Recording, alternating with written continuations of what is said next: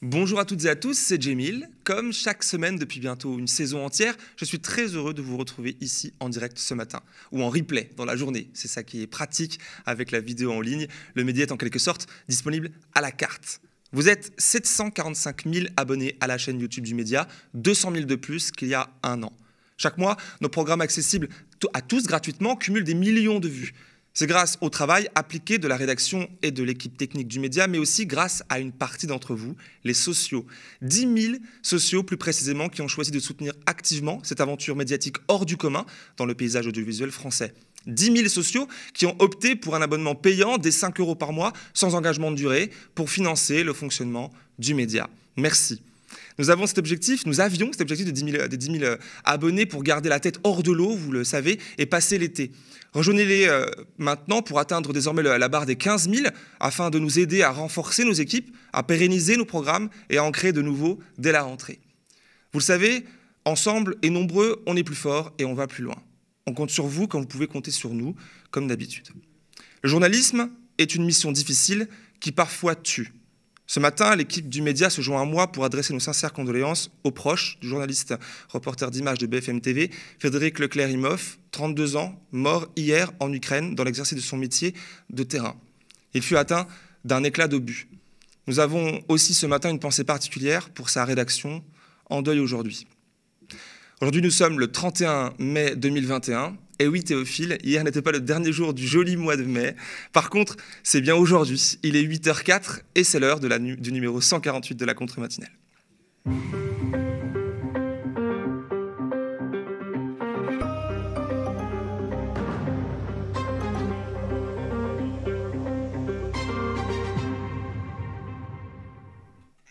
L'émotion de début de la matinale m'a fait dire 2021 au lieu de 2022. On n'a pas rattrapé une année. Je vous rassure, il n'y a pas une année de plus sous Macron. au programme de ce mardi, comme chaque mardi, deux sujets et donc deux invités pour deux moments forts. En première partie d'émission, après la titrologie, je recevrai Olivia Da Silva, ancien ambassadeur. Il est aujourd'hui diplomate en activité et porte-parole permanent de la CFTC, le syndicat des agents du ministère des Affaires étrangères. Avec lui, nous aborderons un sujet brûlant de par son importance politique cruciale et son aspect inédit. Le corps diplomatique français appelle à la grève le 2 juin prochain. Ce n'est arrivé qu'une seule fois de toute son histoire. Le 25 mai dernier, 500 agents du ministère des Affaires étrangères, réunis en collectif, publiaient une tribune dans Le Monde pour exprimer leur colère et dénoncer, je cite, la suppression brutale du corps diplomatique français. Une réforme devant s'appliquer en janvier 2023 viendrait en effet permettre la nomination de complaisance au détriment de la compétence. C'est tout le processus de formation professionnelle qui risque de disparaître et les, conséquences redoutées peuvent être dramatiques à bien des égards. Nous en discuterons avec mon invité pour comprendre les enjeux. En seconde partie de cette contre-matinale, pour la dernière heure, c'est Marie Coquille-Chambel qui me rejoindra sur ce plateau. Vidéaste et critique de théâtre, elle est activiste dans le mouvement MeToo Théâtre. Avec elle, nous aborderons un thème récurrent dans les sujets que nous traitons, que je traite ces derniers jours, euh, ces derniers temps, aux médias, pardon, les violences sexuelles et sexistes dont sont majoritairement victimes les femmes.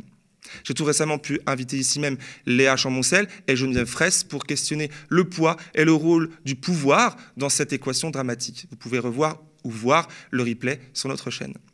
Avec Marie Coquille-Chambel, ce matin, nous, nous aborderons et reviendrons sur l'événement d'hier soir, la 33e cérémonie des Molières. Elle s'est déroulée au Folies Bergères à Paris et elle devait accueillir le collectif MeToo Théâtre, convié à venir s'exprimer sur scène, sur la scène, afin euh, d'alerter sur les agressions sexistes et sexuelles dans ce milieu, avant d'être annulée.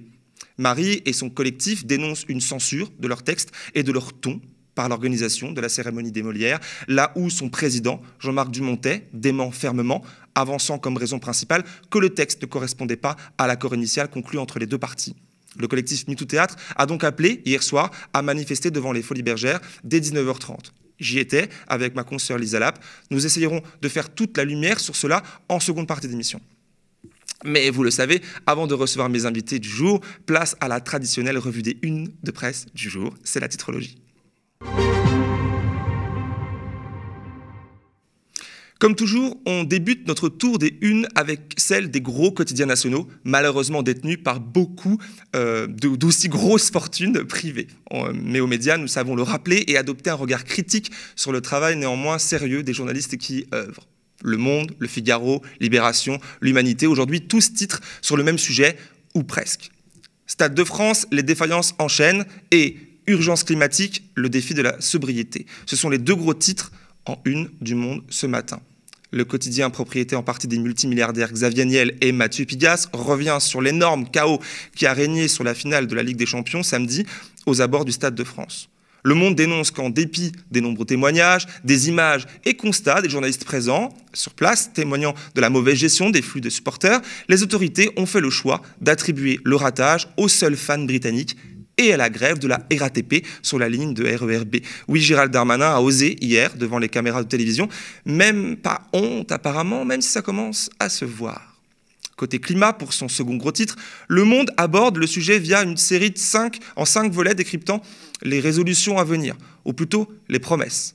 On connaît la chanson, à suivre donc. Fiasco du Stade de France, Darmanin sur la défensive, titre ce matin Le Figaro. Le quotidien de la droite traditionnelle française revient sur la prise de parole du ministre de l'Intérieur qui dénonce un trafic industriel, pour le citer, de faux tickets qui serait à la racine du chaos dont le monde entier a pu être témoin. Les Britanniques et l'opposition française lui reprochent de se défausser. C'est vrai, quid des nombreuses images où l'on voit factuellement des agents de police gazer à bout portant des personnes tout à fait calmes et non agressives? Aucun commentaire de la part de Gérald Darmanin circulé, rien à voir. Chez Libération, comme du côté de l'humanité, même thème en une. Libé titre Fiasco de la Ligue des Champions, du stade au déni. Quant à l'UMA ce matin, ce sera Sécurité publique, stade critique. Les deux quotidiens étiquetés à gauche questionnent le sujet de fond, que nous avons nous-mêmes aussi ici abordé avec Théophile Kouamouo, ici même à ma place hier.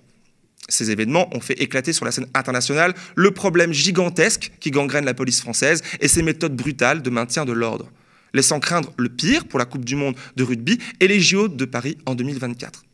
La violence de la police et le déni du politique semblent atteindre des sommets. Jusqu'à quand? Pour aborder un autre thème que celui du Stade de France, il faut aller voir du côté des échos. Le quotidien économique français, propriété du multimilliardaire Bernard Arnault, titre Investissement étranger, la France toujours leader. On y apprend avec joie et bonheur que la France investit, mais pas en France, et pas dans les services publics, ni la santé, ni l'éducation, ni la bifurcation écologique, mais dans le business à l'étranger. Et encore, seulement 30% des projets accueillis portent sur la création de nouveaux sites. Les échos nous informent que les investisseurs attendent sagement qu'Emmanuel Macron vienne confirmer la poursuite d'un cadre, je cite, clair et prévisible chose qui se fait attendre. Et oui, le gouvernement essuie les critiques. Tous dénoncent un immobilisme. On le comprend. Le président Macron, élu par tacite reconduction face à l'extrême droite, n'est pas confortable. La gauche, enfin réunie dans la NUPS, risque fort de bousculer ses plans à l'issue des prochaines élections législatives. Enfin, encore faut-il que les électrices et électeurs de gauche se déplacent les 12 et 19 juin prochains pour aller envoyer éventuellement un petit mot, un petit message aux investisseurs macronistes qui est leur dire que les investissements attendus en question sont à réaliser en priorité en fonction des besoins vitaux de la population et non pas dans un développement des affaires capitalistes sans vision sociale et écologique. Mais ce sera difficile. Ah, le jingle est arrivé trop tôt. ce sera difficile, mais pas impossible. Jingle. Ah bah non, ça marche plus. Bon, on y va. Du côté de la presse indépendante en ligne, il y a cette enquête de Nejma Brahim et Mathilde Mathieu pour Mediapart. Mort de Blessing, 20 ans, à la frontière. Un témoin sort de l'ombre pour accuser les gendarmes. Blessing Mathieu, c'est une jeune Nigériane de 20 ans qui a été retrouvée, souvenez-vous, morte, noyée, dans les Alpes en 2018, après que les gendarmes ont tenté de l'interpeller de nuit. À l'époque, un non-lieu a été prononcé. Mais aujourd'hui, un des deux exilés qui accompagnait Blessing nuit-là, un certain Hervé S., qui avait été interpellé le lendemain matin et renvoyé en Italie, sort de son silence. Il vit aujourd'hui sans papier, en France, et affirme avoir été témoin direct du moment où Blessing est tombé à l'eau, racontant aux journalistes de Mediapart avoir vu un gendarme saisir le bras de Blessing, hurlant et se débattant avant de disparaître. Ce récit met à mal la version des gendarmes qui, il y a quatre ans, écrivaient dans leur procès verbal n'avoir, je cite, rien vu, rien entendu, précisant n'avoir même pas couru après les exilés. Hervé, Camerounais de 35 ans, a été tout récemment retrouvé par l'association Tous Migrants et il a décidé de livrer un récit choc à retrouver dans les colonnes de Mediapart. Une sœur de Blessing à l'association et l'association pardon Tous Migrants demande la réouverture du dossier. Je vous emmène maintenant en souterrain grâce au reportage podcast de Radio Parleur à Meudon, lutter contre le comblement pardon, d'une cathédrale souterraine. C'est le titre de l'article. Le micro du média indépendant spécialisé dans la couverture des luttes sociales nous fait plonger dans une problématique tendue. Construire des logements en Ile-de-France, oui, mais pas à tout prix. À Meudon, dans les Hauts-de-Seine, 300 personnes étaient rassemblées le 15 mai dernier devant la mairie pour préserver un patrimoine classé monument historique depuis 86. Les galeries souterraines Arnaudet, que la mairie souhaite combler pour rendre le terrain au-dessus du nouveau site du coup constructible, dans le cadre du grand projet euh, du, Paris, du, grand, Paris. Pardon. Radio Parleur tend son micro alors aux principaux concernés pour nous permettre de comprendre les enjeux et les tours de passe-passe probables des autorités publiques pour désactiver la contestation. Un podcast signé Hélène Cass à écouter sur le site de Radio Parleur. Chez Street Press, le journaliste Maxime Asseo nous embarque dans une réalité inconnue par la plupart d'entre nous. Le titre de son article est L'écrivain public aide illettrés et précaires à faire face au charabia administratif. Les écrivains publics sont des bénévoles qui viennent fournir un service vital à de trop nombreuses personnes livrées à elles-mêmes et désœuvrées. À Saint-Denis, au nord de Paris, l'association Toi des mots est composée de six bénévoles surchargés de travail. Demande de logement, impôts, retraite, recherche d'emploi, rédaction de simples courriers administratifs sont autant de cauchemars pour les personnes analphabètes ou illettrées concernées. Le récit de Maxime Asseo nous emmène dans un univers tenu par très peu de moyens qui vient pallier à l'absence des services de l'État. Les euh, bénévoles dévoués en viennent parfois à jouer les assistantes sociales de fortune. L'article est riche en témoignages et de situations saisissantes qui illustrent le chaos permanent dans lequel vivent certaines personnes, bloquées par leur handicap. À lire dans les colonnes en ligne de Street Press. Voilà pour la traditionnelle titrologie du jour. Comme à chaque fois, c'est difficile puisqu'il y a beaucoup de choix et ce n'est pas donc exhaustif, surtout du côté des médias indépendants où les articles intéressants ne manquent pas. J'en lis régulièrement moi-même et vous en sélectionne pour la trilogie, mais n'hésitez pas à m'en partager, à nous en partager pour que nous puissions les lire nous aussi et si vous en trouvez des pertinents ou importants, dans l'espace commentaire, tout comme sur les forums des sociaux du média tv.fr. L'occasion parfaite pour vous rappeler que le média est aussi fait par les sociaux. Très régulièrement, nous vous donnons la parole pour faire écho à vos luttes locales, mais aussi à vos coups de cœur, à vos coups de gueule. Vous pouvez nous appeler au numéro euh, suivant, c'est le 01, alors déjà sur euh, lemediatv.fr ça soutenir pour devenir sociaux, et nous appeler ensuite au 01 48 37 33 20 pour nous laisser un message pitchant votre sujet. Suite à cela, on vous recontacte pour en discuter avec vous et programmer votre éventuel passage à l'antenne dans la minute citoyenne. Pour l'heure, sans plus tarder, on poursuit avec la suite du programme de cette contre-matinale. Nous sommes toujours en direct, il est 8h15 et c'est l'heure de recevoir mon premier invité. Alors, euh, recevoir sur le plateau, mais virtuellement. Hein, c'est via la vidéo que je reçois ce matin Olivia, Olivier pardon, Da Silva, ancien ambassadeur, euh, aujourd'hui actuellement diplomate et porte-parole de la CFTC, le syndicat des agents du ministère des Affaires étrangères. Il fait partie de ces nombreux agents du ministère qui signent une tribune dans le monde pour exprimer leur colère face à la suppression prochaine du corps diplomatique français euh, professionnel. Le collectif créé à, à cet appel-là appelle à la grève du 2 juin prochain. Bonjour. Olivier. Bonjour. Comment ça va ce matin? Écoutez, ça va bien. Très heureux d'être sur le média. Ah ben, ça fait plaisir de vous recevoir. Alors, avant toute chose, euh, car c'est loin d'être clair pour tout le monde, de quoi il s'agit quand on parle, enfin même de, qui il s'agit quand on parle de corps diplomatique? Bah, Il s'agit de gens qui ont vocation à travailler euh, donc aussi bien en France qu'à l'étranger. Mais si vous le permettez, en, juste en préambule, euh, je voudrais, voilà, au moment nom puis au nom de mes camarades, nous associer à à la douleur des familles et puis de, la profession à la suite de la disparition de notre compatriote Frédéric euh, Leclerc-Imhoff. Oui. Euh, les journalistes travaillent souvent euh, dans, des, dans, des, dans, des, secteurs, dans des contrées exposées, et, et je crois qu'on l'oublie malheureusement un peu trop souvent. sur, le métier de, sur le métier de diplomate, en, deux mots, alors, je vais vous dire diplomate, consulaire et, et, et de coopération. que font les diplomates? On pense souvent qu'ils sont dans les endroits très fermés, que tout ça est, secret. En réalité, euh, ils travaillent énormément dans tout ce qui va être négociation, gestion des crises, euh, résolution des conflits. Euh, mais on va aussi les trouver dans le domaine consulaire. Ça, c'est important pour les gens qui nous écoutent, et sans doute un certain nombre d'entre eux le savent. on, va on va les trouver en train d'aider des Français qui se retrouvent en difficulté. On se souvient peut-être que voilà, les diplomates et les agents consulaires ont, ont aidé 300 000 Français à, à regagner la France lors de la crise de la pandémie, de la suspension du, du, trafic aérien, quand il y a des agressions, quand il faut refaire un passeport, parfois se marier.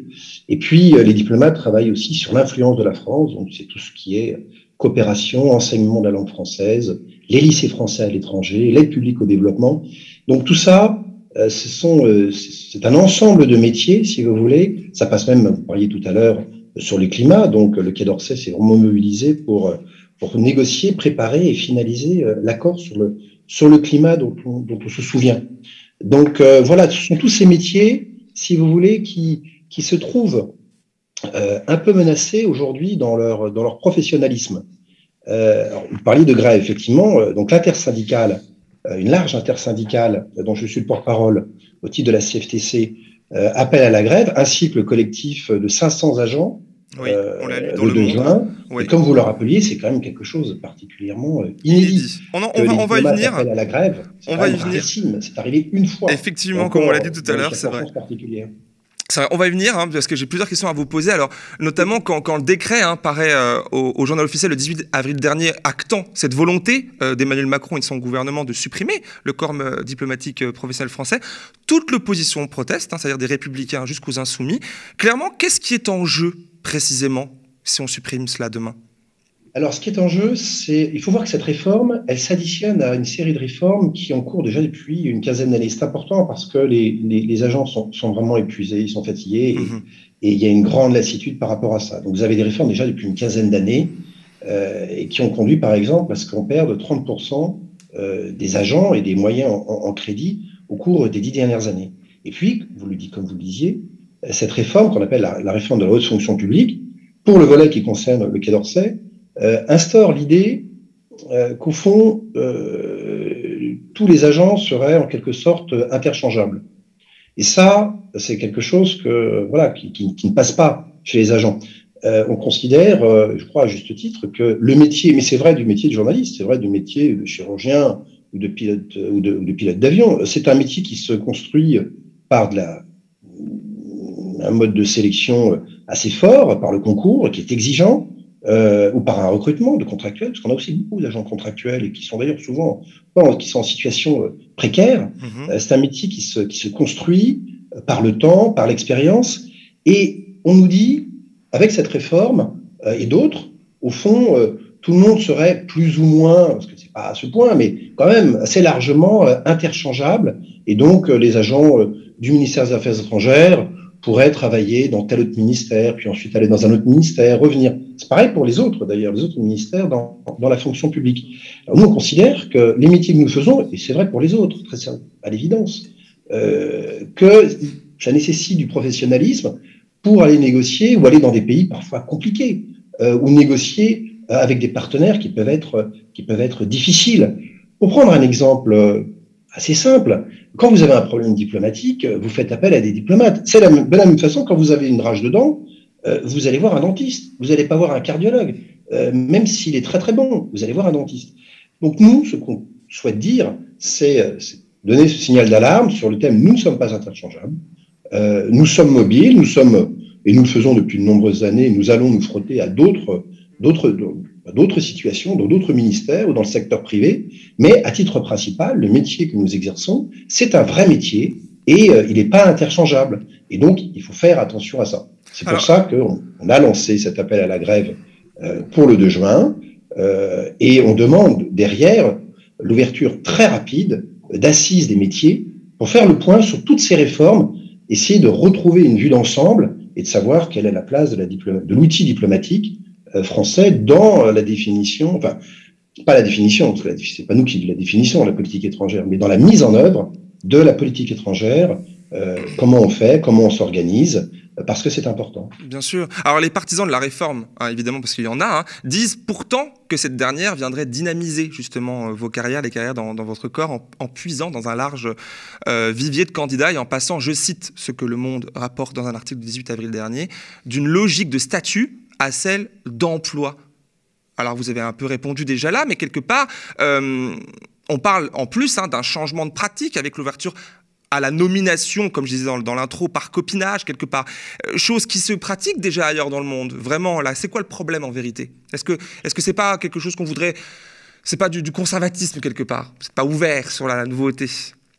Bah, euh, enfin, c'est le, le, procès qu'on nous fait régulièrement sur le thème. On serait pas, on serait pas ouvert. S'il y a quand même une administration ouverte, c'est bien la nôtre. D'abord, on est ouvert sur le monde. Je rappelle qu'il y a 250 postes diplomatiques et consulaires. Personnellement, je suis allé dans 7 postes à l'étranger. Croyez-moi, et pas toujours facile.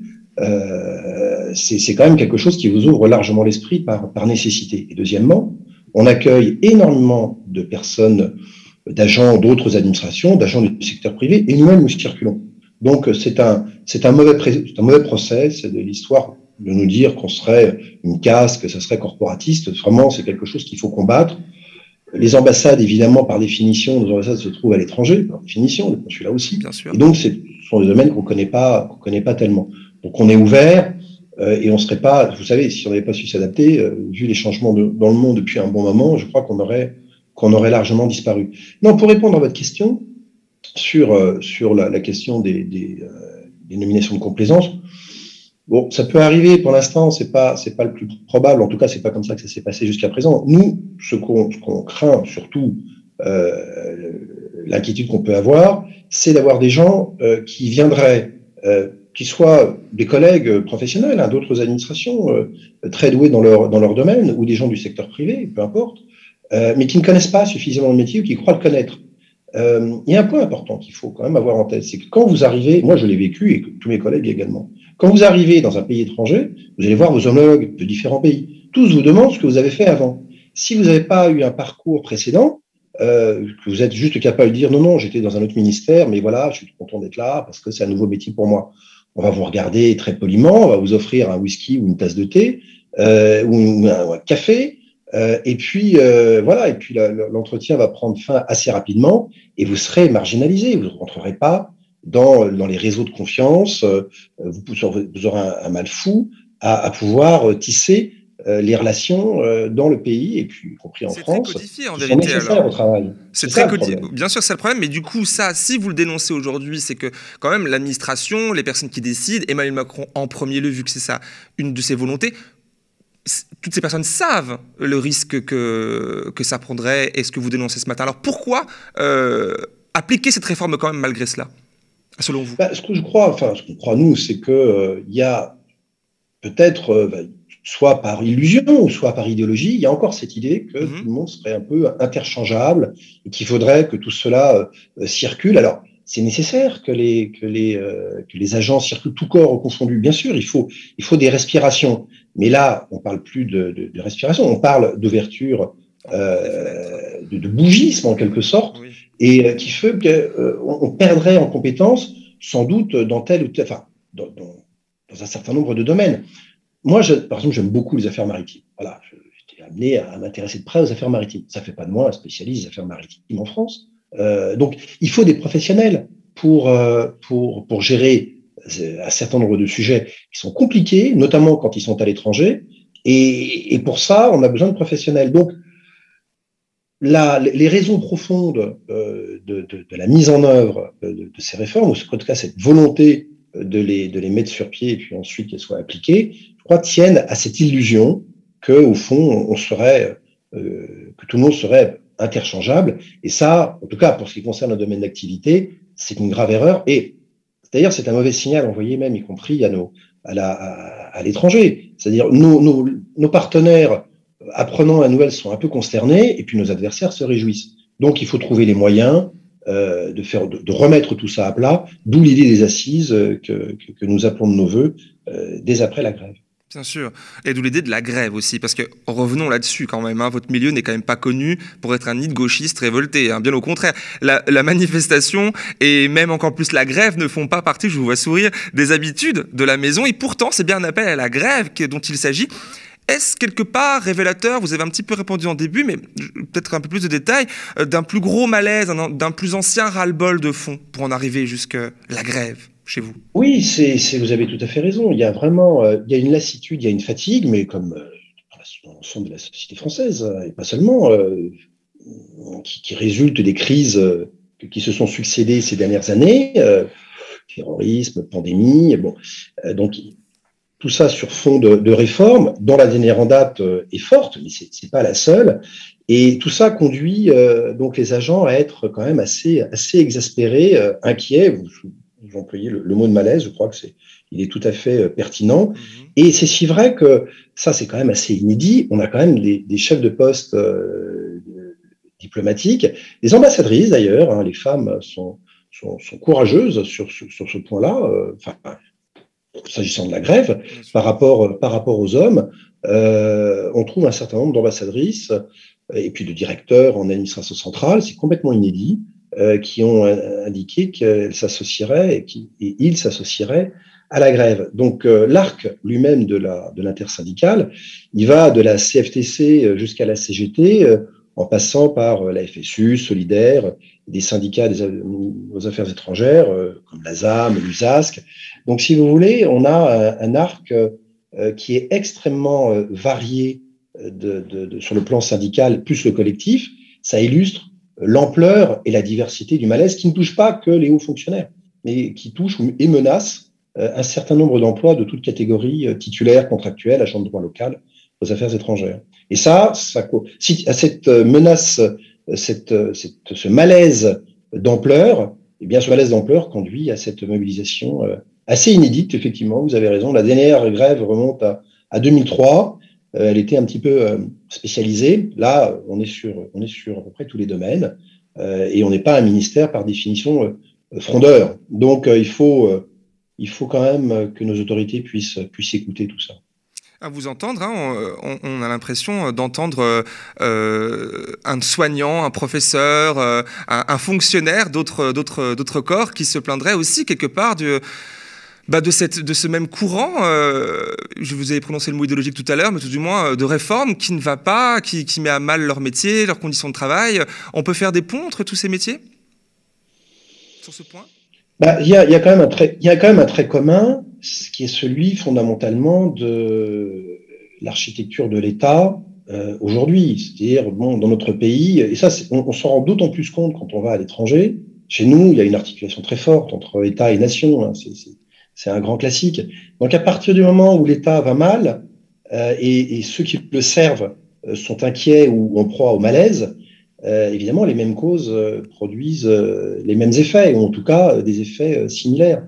Donc, est-ce que, est-ce que, les, les est-ce que tout ça est comparable? Je ne sais pas, mais ce qui est certain, c'est que on est sur un moment où les réformes, le, la combinaison de, de trois facteurs, c'est-à-dire les réformes, la, la, la, lassitude et la fatigue, et puis les bouleversements à l'œuvre, euh, recomposition de la, pour ce qui nous concerne, recomposition de la mondialisation, succession des crises, euh, font que il faut quand même à un moment donné s'interroger sur les effets des réformes. Est-ce qu'elles sont pertinentes? Est-ce qu'elles sont utiles? Est-ce qu'elles doivent pas, parce qu'il ne faut pas rester non plus immobile, mais est-ce qu'il ne faut pas les adapter euh, au cas par cas plutôt que d'avoir des choses qui soient euh, applicables à tout le monde et, et, et sans, sans, faire la distinction selon les corps des métiers et les missions c'est quelque chose d'important pour notre pays. Bien sûr, est-ce que, vous est-ce que vous pourriez dire ce matin que vous ne vous sentez pas entendu ni écouté hein, finalement des décideurs politiques? Bah, écoutez, là, en tout cas, les, ce qui est certain, c'est que les réformes n'ont pas vraiment fait l'objet de concertation, c'est, le mot qu'on puisse dire. Donc, euh, ce qui n'a pas été fait en, en, en, amont, il faut maintenant le faire en, en aval. Mm-hmm. Il faut regarder, faire un point de situation. Euh, c'est vrai, nous voulons, euh, nous voulons être entendus. Et euh, il faudra qu'on regarde assez rapidement, dès après la grève, euh, comment on s'organise pour mener ces fameuses assises des métiers de, de, la diplomatie, du consulaire euh, et de la coopération et de l'action culturelle. Ça, c'est quelque chose de très important. Donc, euh, il est jamais trop tard, vous savez. Donc, euh, en tout cas, on considère pour nous, diplomates, qu'il y a toujours de la place pour une, une discussion, une négociation, même quand tout paraît un peu un peu compromis. Non, il y a toujours de la place et donc on a l'optimisme chevillé au corps. C'est un atout. Euh, c'est votre caractère, évidemment. Bien sûr. Alors, euh, on, se dirige vers la fin de notre entretien. Alors, nous, savons euh, tous, ici tout du moins, qu'une journée de grève, une journée de grève isolée, bien définie, suffit rarement hein, à faire basculer euh, les choses en faveur des revendications portées par les grévistes. Pensez-vous déjà à la suite des choses? Comment vous voyez la suite? Et si, et dernière question, en même temps, si cette réforme, malgré tout, vous êtes imposé en janvier 2023. C'est quoi la suite? Écoutez, on va prendre les choses, nous, on prend les choses par, dans des corbeilles, si vous voulez. Pour l'instant, on est sur la grève. on, on, verra évidemment nos autorités très rapidement, dès, la fin de la, dès la fin de la grève. et puis, on va, on va s'asseoir autour d'une table la négociation, on connaît, et on va, on va commencer à, regarder tout ça. Sur ces bases, on se, on se, déterminera, on verra. Donc, euh, non, il y a, tant qu'il y a de la place, enfin, nous, on considère qu'il y a toujours de la place pour la discussion. Euh, il faut regarder euh, si la réforme est absolument incontournable. Bon, l'étape suivante, c'est les modalités d'application. Il faut regarder comment, comment tout ça se fait. L'important, c'est qu'on préserve un outil diplomatique professionnel. Ça, c'est vraiment, et, et consulaire professionnel. Ça, c'est quand même euh, l'objectif absolu. Et donc, on ne perd pas de vue. D'accord, ben merci beaucoup en tout cas euh, Olivier Da Silva d'avoir consacré ce temps ce matin en notre compagnie ici. Alors je rappelle que vous êtes euh, ancien ambassadeur, aujourd'hui diplomate en activité et porte-parole de la CFTC, le syndicat des agents du ministère des Affaires étrangères. Euh, merci d'avoir été là ce matin. Merci à vous, merci beaucoup. avec plaisir. Nous ne manquerons pas de suivre avec intérêt les événements, notamment bah, cette grève du 2 juin, pour en tenir informés celles et ceux qui nous écoutent et qui suivent nos programmes ici. Et bonne journée. Merci à vous, bonne journée. Nous sommes toujours en direct sur le média, il est 8h33 et c'est l'heure de la dernière heure. Alors, comme je vous le résumais euh, en introduction de cette émission, euh, hier soir avait eu lieu la cérémonie des Molières sur la scène parisienne des Folies Bergères, événement durant lequel euh, devait très officiellement intervenir le collectif MeToo Théâtre afin d'alerter sur les agressions sexistes et sexuelles dans ce milieu. Mais l'action a été annulée et transformée en appel à la manifestation devant la célèbre salle parisienne dans le 9e arrondissement hier soir. Le collectif dénonce une censure de leur texte par la délégation des Molières et a préféré annuler leur prise de parole plutôt que de devoir revoir leur copie. Avec ma consoeur Lisa Lab, je me suis rendu pour capter quelques images. On regarde.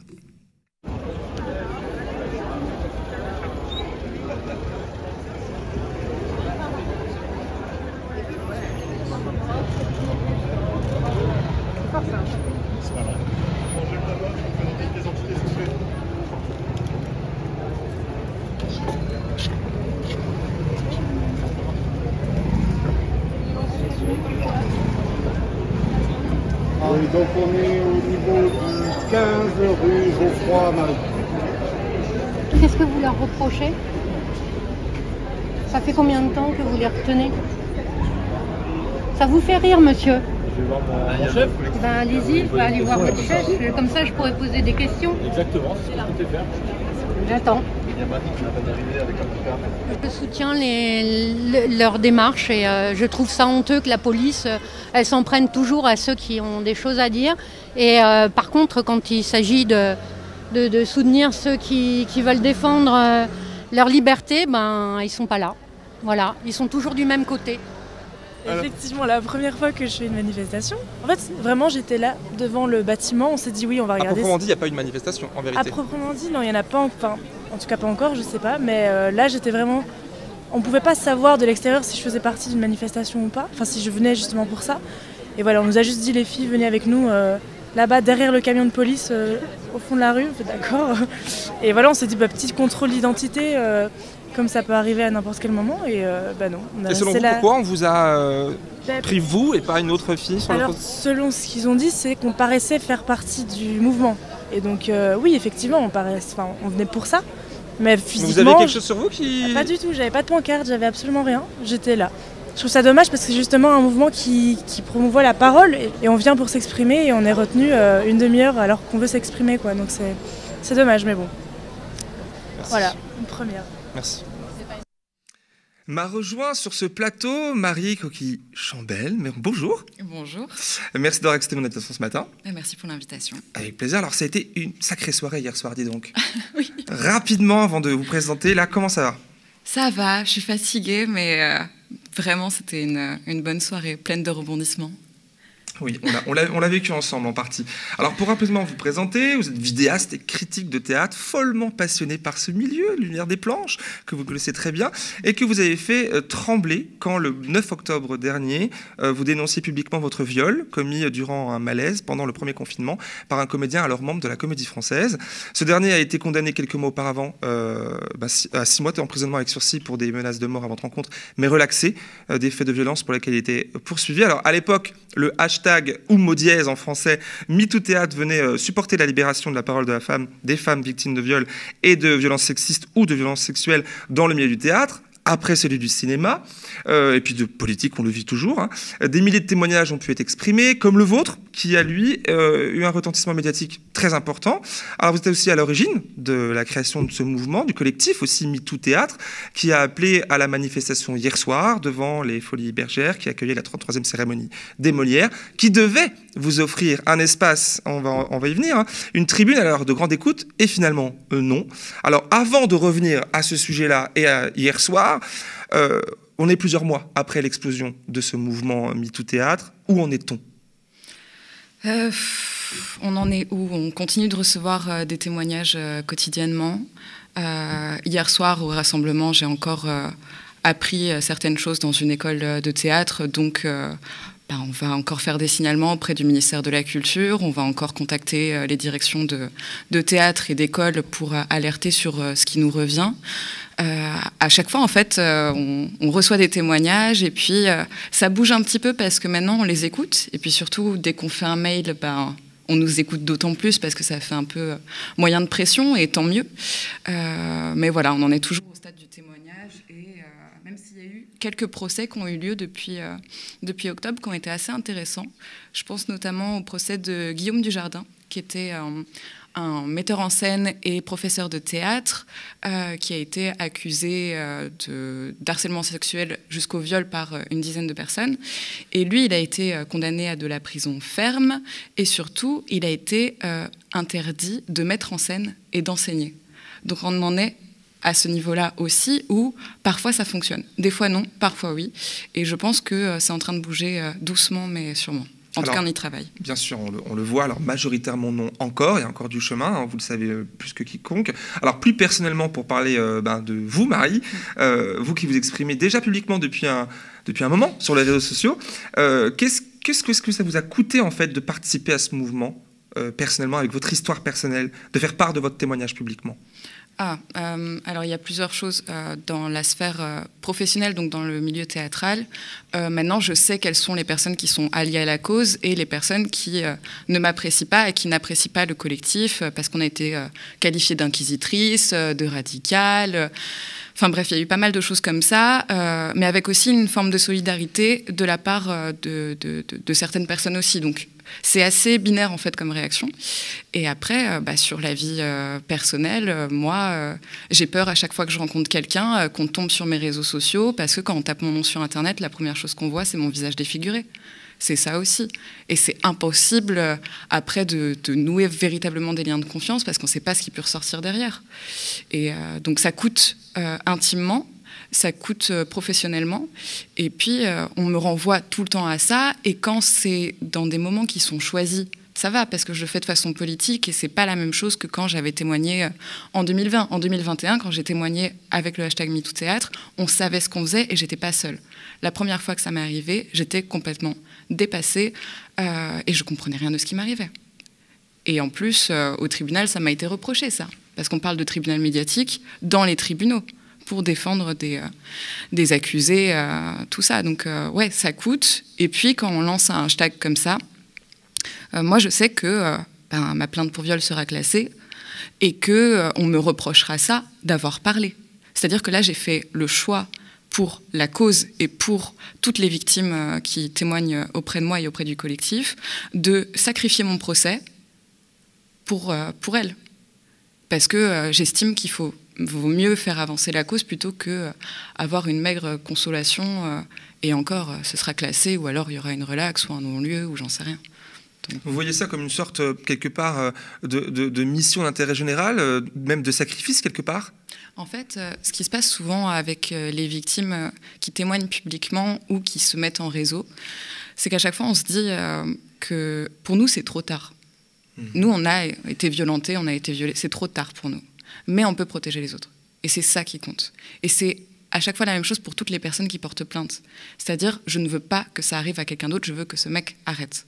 Et c'est tout le temps comme ça. Donc c'est c'est pas tant une mission d'intérêt général que euh, de se dire comment on fait bouger les choses et euh, pour le collectif. Oui, c'est pour le collectif, mais je ne sais pas trop comment expliquer. C'est Enfin, c'est nécessaire en fait. Oui, quoi d'autre finalement en fait, hein, faut faire les choses. Alors, euh, revenons aussi au 24 mai dernier. Hein, vous, euh, la colère s'est exprimée aussi euh, par de nombreuses femmes contre le gouvernement dans le cadre de l'affaire Abad, du nom du ministère, du même ministre, pardon, des solidarités, accusé de viol et maintenu à ses fonctions. Alors, deux questions rapidement sur ce sujet-là. Comment vous vous réagissez à cet état de fait-là, qu'il soit maintenu dans ses fonctions et autour de cette affaire? Et seconde question, est-ce que le mouvement MeToo Théâtre relève finalement euh, des mêmes choses, des mêmes mécaniques, des mêmes problématiques de pouvoir, de domination que dans le milieu politique bah, C'est toujours la même chose. Alors déjà par rapport à, Damien Abad, euh, bah, je ne suis pas étonnée. On a Gérald Darmanin, bah, c'est la même chose. Et je me rappelle très bien du moment où Gérald Darmanin a été nommé, et Dupont-Moretti aussi, dans ce même remaniement. Je venais de porter plainte pour euh, violence conjugale, et je m'étais dit, c'est foutu. C'est foutu. On ne peut pas avoir euh, des personnes euh, accusées ou complices euh, à ces endroits-là et se dire en tant que victime, bah, tout va bien se passer en fait pour reprendre ces mots en plus. Mais ouais, non, c'est exactement les mêmes mécanismes, c'est-à-dire un entre-soi masculin, voire masculiniste qui se protège. c'est la remise en cause de la parole des victimes avec une surmédiatisation de la parole des accusés. Euh, contrairement aux victimes. Et puis moi, ce qui m'avait touché dans le témoignage de, Margot par rapport à l'affaire Abad, c'est qu'elle demandait à des personnes de, témoigner en fait avec elle. Et c'est ce qu'on a vu avec les victimes de PPDA ou euh, d'autres victimes comme ça qui se rejoignent. Et ce qu'on trouve aussi avec le collectif MeToo Théâtre, c'est que quand on est ensemble, en fait, il peut plus rien nous arriver. Et on leur fait peur. Et c'est ça qui est formidable. Après, euh, au niveau politique, bah, pas étonné. Pas étonné. Et Damien Abad restera tant qu'il n'y aura pas autre chose. Mais c'est ce qui nous avait aussi été dit dans le milieu théâtral, quand on avait dit que euh, Jean-Pierre Barrault, euh, qui est un metteur en scène qui était programmé notamment euh, à La Colline, en fait, Wajdi Mawad, le directeur de La Colline, nous avait dit, tant qu'il n'y a pas de nouvelles plaintes, parce que les plaintes avaient été classées sans suite, tant qu'il n'y a pas de nouvelles plaintes, on fait rien. Et en fait, c'est toujours la même chose. C'est-à-dire que ce sont les mêmes arguments. Présomption d'innocence, il n'y a pas de nouvelles plaintes. Et même quand il y a une enquête, en fait, il ne se passe pas grand-chose non plus. On les garde aussi. Oui, il y, a une inertie dans la chose, effectivement. Alors, bon, revenons maintenant sur euh, la, bah, hier soir, hein, parce qu'il y a quand même beaucoup de choses à dire. Vous étiez, vous et votre collectif, conviés à vous exprimer très officiellement sur la scène de la cérémonie des Molières. Pourquoi ça a été annulé? Pourquoi avoir annulé, vous? Parce que c'est vous qui prenez la décision. Ah, C'était une décision mutuelle.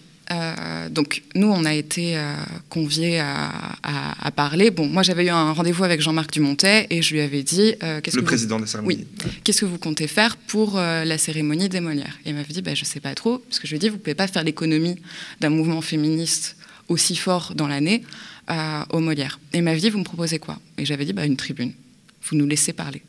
Et donc après, j'ai eu plein de rendez-vous, tout ça, et euh, on m'avait dit, euh, oui, vous serez libre, mais ce serait bien d'insister quand même sur euh, la création de, référents en matière d'harcèlement sexuel, d'agression sexuelle et de viol dans le milieu théâtral, parce que ça, c'est une solution qui est plutôt facile à faire. Et donc j'avais dit oui.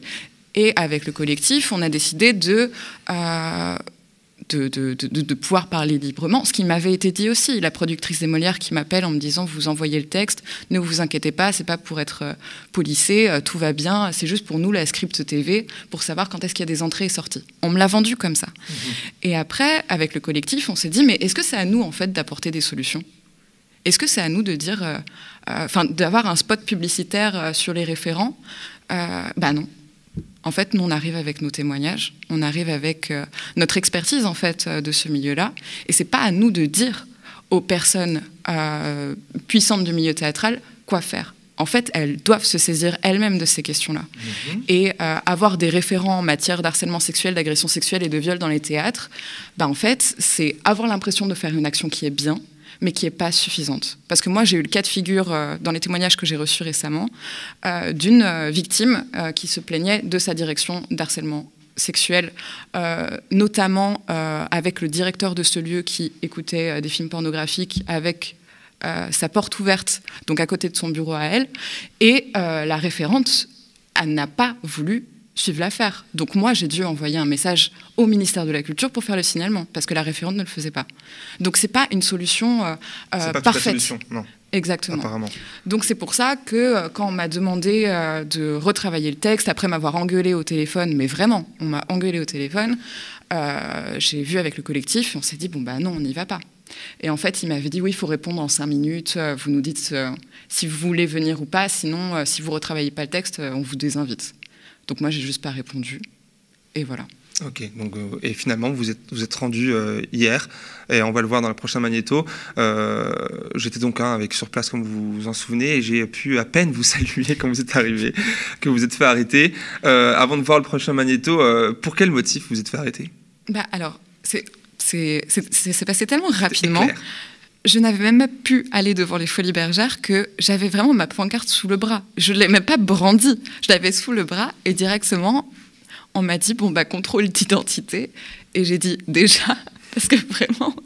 C'était vraiment éclair. Ouais, j'ai rien compris. Alors, bon, 30 minutes plus tard, vous avez été relâché, ça a duré quand même 30 minutes, ça pouvait durer 4 heures, et euh, vous avez pu lire votre texte, et même euh, plus tard improviser une mini-manif euh, avec slogan devant les Folies Bergères. On regarde.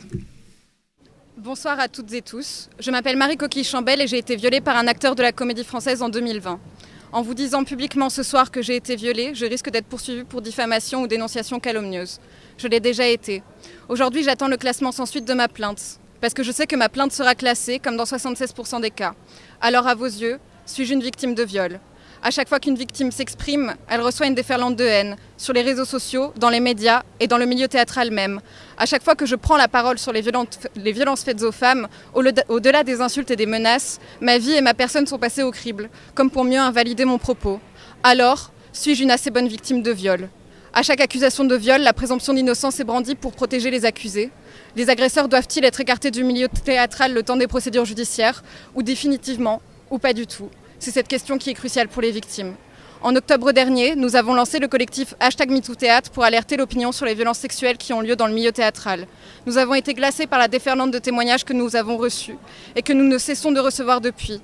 Nous tenons à dire ce soir aux victimes que nous les croyons, qu'avec le collectif MeTooThéâtre, nous serons là pour elles. Mais ce n'est pas suffisant. À toute la profession, à vous tous et toutes, nous le disons, ce n'est pas suffisant. Madame la ministre, ce n'est pas suffisant. Nous avons conscience ce soir d'être dans une cérémonie où des hommes accusés de viol sont nommés et continuent de se produire sans jamais avoir été inquiétés par la justice ni par la direction des théâtres qui les emploie. C'est tout un système à déconstruire, un continuum de violence et d'inégalité qui est devenu la norme. Il revient à chacun et chacune d'entre nous de prendre ses responsabilités et d'éveiller sa conscience. Si la parole des victimes est systématiquement disqualifiée, si le silence complice s'organise et se maintient, comment se déclarer partisan et partisane de la lutte contre les violences sexistes et sexuelles? Car il faut bien le dire, des hommes violent tous les jours. Cette question ne cessera de se, ne cessera de se poser, il est temps d'y répondre. Ça suffit, on voudrait pouvoir travailler correctement avec des moyens, les solutions elles existent, il faut une volonté politique et il est temps de la mettre en œuvre. Voilà, merci.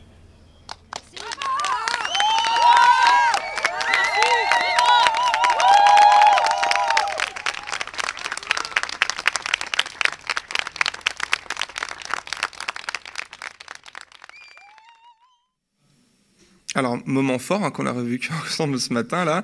Alors, euh, Jean-Marc Dumontec, euh, qui est le président de la cérémonie des Molières, lui s'est défendu dans la presse hier, comme on l'a dit en intro, de toute censure. hein. Il avance l'argument du fait que le texte qu'on vient d'entendre, à l'instant entièrement, est publié sur Internet d'ailleurs il y a quelques jours, ne correspondait pas à l'accord conclu euh, initialement. Vous avez répondu sur ce point. Alors, il y a aussi ce passage qui semble, dans votre texte, poser problème. Je le cite Une cérémonie où des hommes accusés de viol sont nommés et continuent de se produire sans jamais avoir été inquiétés par la justice.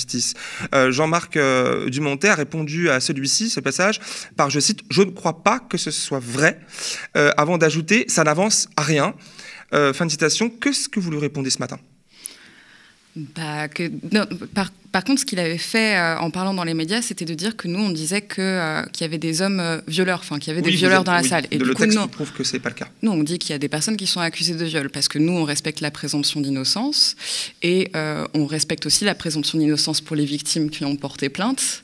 Et qui ne peuvent pas être qualifiées de menteuses comme ça mhm. ou de diffamation. Parce que bon, on oublie trop souvent que quand on brandit la présomption d'innocence pour euh, les accusés, ça veut dire qu'on euh, explique que euh, les victimes sont des menteuses, des manipulatrices, qu'elles font des dénonciations calomnieuses, et ça, c'est pénalement répréhensible en fait. Donc, oui, Parce que moi, j'ai été jugée pour atteinte à la présomption d'innocence, donc euh, au bout d'un moment, euh, on connaît aussi. Euh, oui, à Jean-Marc Dumontet, j'ai juste envie de lui dire que bah, la censure, en fait, c'est l'interdiction d'une partie ou d'un tout d'une parole qui devait être faite de façon publique. Si vous voulez enlever juste même un mot, en fait, de notre discours, c'était déjà de la censure. Donc là, nous demander de réécrire tout un texte, c'est déjà de la censure, en fait. Et donc, euh, tant pis, tant pis s'il refuse de mettre ce mot-là. Mais après, ce qui est intéressant avec Jean-Marc Dumontet, c'est que c'est quand même le conseiller culture d'Emmanuel Macron. Donc aussi un proche de Gérald Darmanin, euh, tout ça. Donc on revient toujours aux mêmes euh, problématiques et à cet entre-soi politique qui est pour la répression des, des, victimes qui osent parler et pour la conservation d'un espèce d'ordre où les hommes accusés finalement peuvent être tranquilles, quoi. Alors, on, l'a vu dans les précédentes images, euh, euh, plusieurs personnalités se sont déplacées pour soutenir euh, le mouvement hier, notamment la, scénariste Céline Siama, mais aussi la comédienne Adèle Hanel, ou encore l'élu écologiste Alice Coffin, que j'ai pu interviewer. On écoute. Bonjour bonsoir, ouais. quelle est la raison principale de votre présence ici en tant qu'élu Parce qu'il y a l'écharpe quand même qui est mise. Il y a l'écharpe qui est mise, ouais, ouais, c'est tout à fait en représentation officielle. C'est l'écharpe de conseillère de Paris. Moi, j'ai eu plusieurs fois l'occasion en conseil de, Paris de parler, de même vraiment hausser la voix sur la question du MeToo théâtre et plus généralement du système en fait qui permet dans les établissements culturels, c'est les théâtres, mais on pourrait parler des musées aussi, on pourrait parler d'un ensemble d'institutions culturelles euh, qui est complice en fait complètement des agressions et des harcèlements euh, qui s'y déroulent parce que et c'est pas je dis pas que c'est euh, simple comme chantier à mener mais c'est absolument urgent et impératif que tous ces établissements là prévoient une complète refonte des rapports en fait de travail qui y règnent. Parce que je pense que la particularité euh, des théâtres, des musées, des établissements culturels, c'est les différences de hiérarchie, de statut euh, des personnels euh, qui y travaillent et qui ça forme un terreau en fait euh, propice aux agressions et au harcèlement. Donc je vous dis ça parce que nous on va évoquer par exemple la question de Paris Musée euh, à ce Conseil de Paris là, où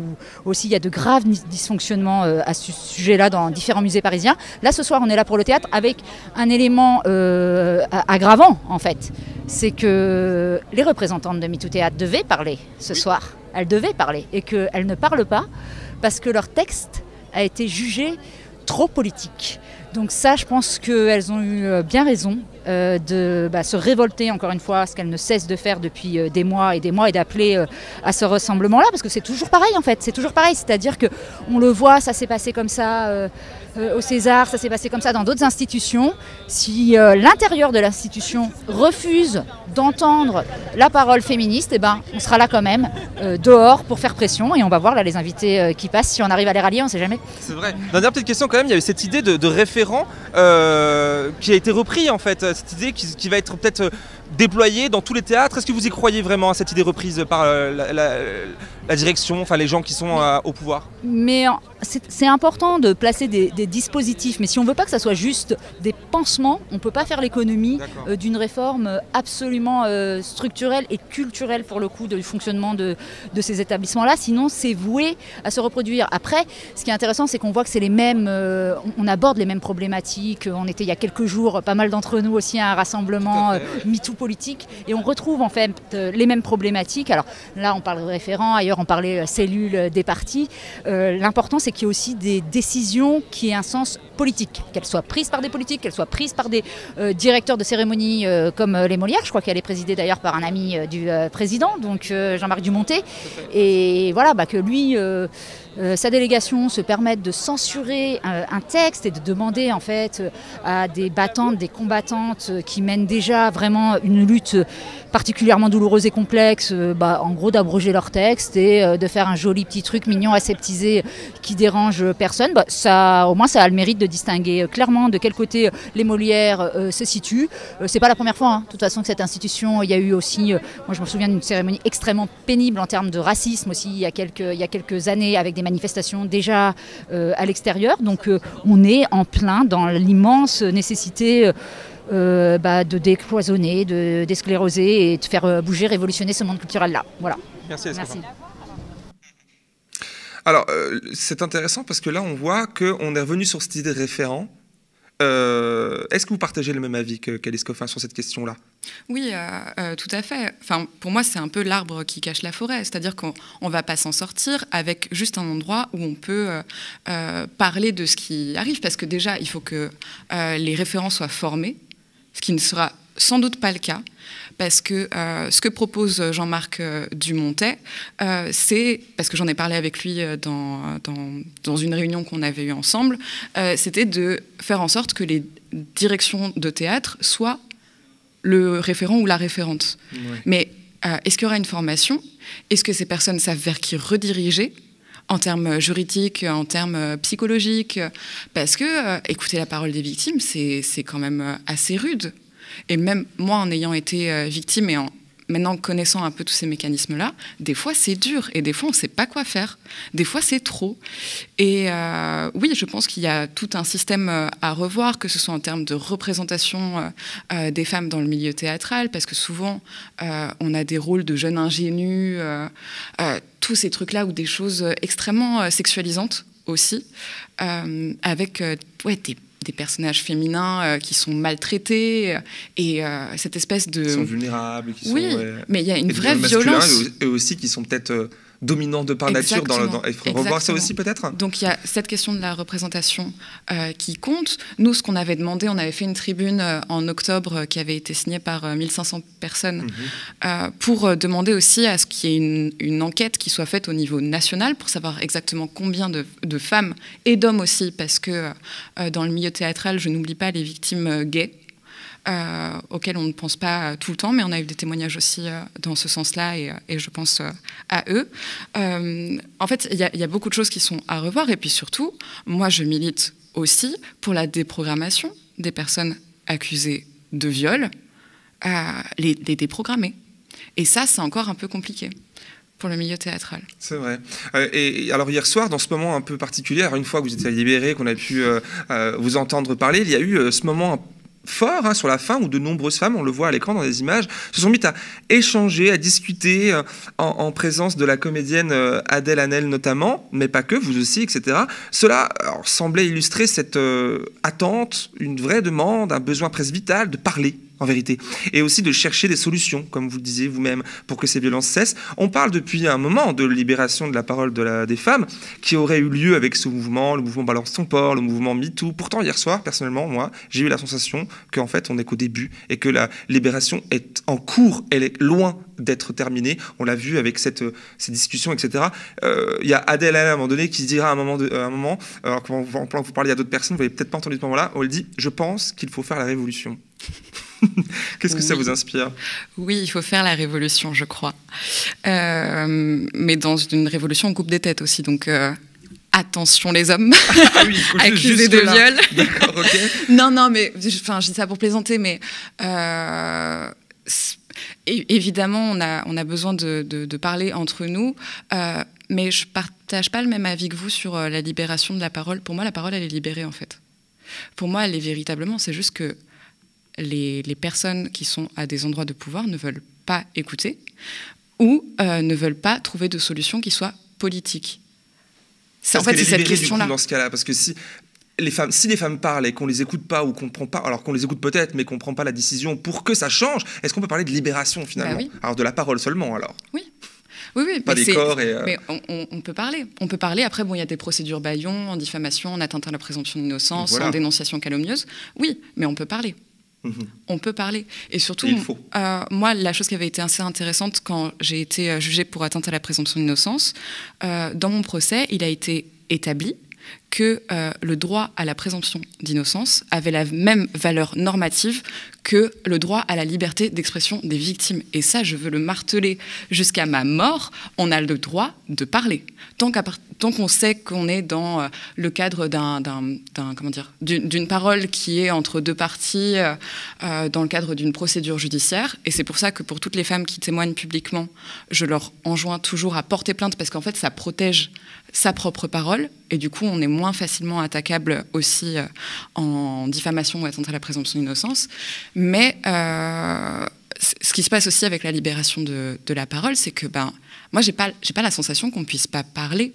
En fait, on a pu se rassembler euh, hier, on parle entre nous, et surtout la chose la plus belle et la plus revigorante que je puisse vivre depuis tout ça, c'est de parler entre victimes, de se soutenir entre nous. Et j'ai jamais connu un tel sentiment de sororité, en fait, et, euh, de protection.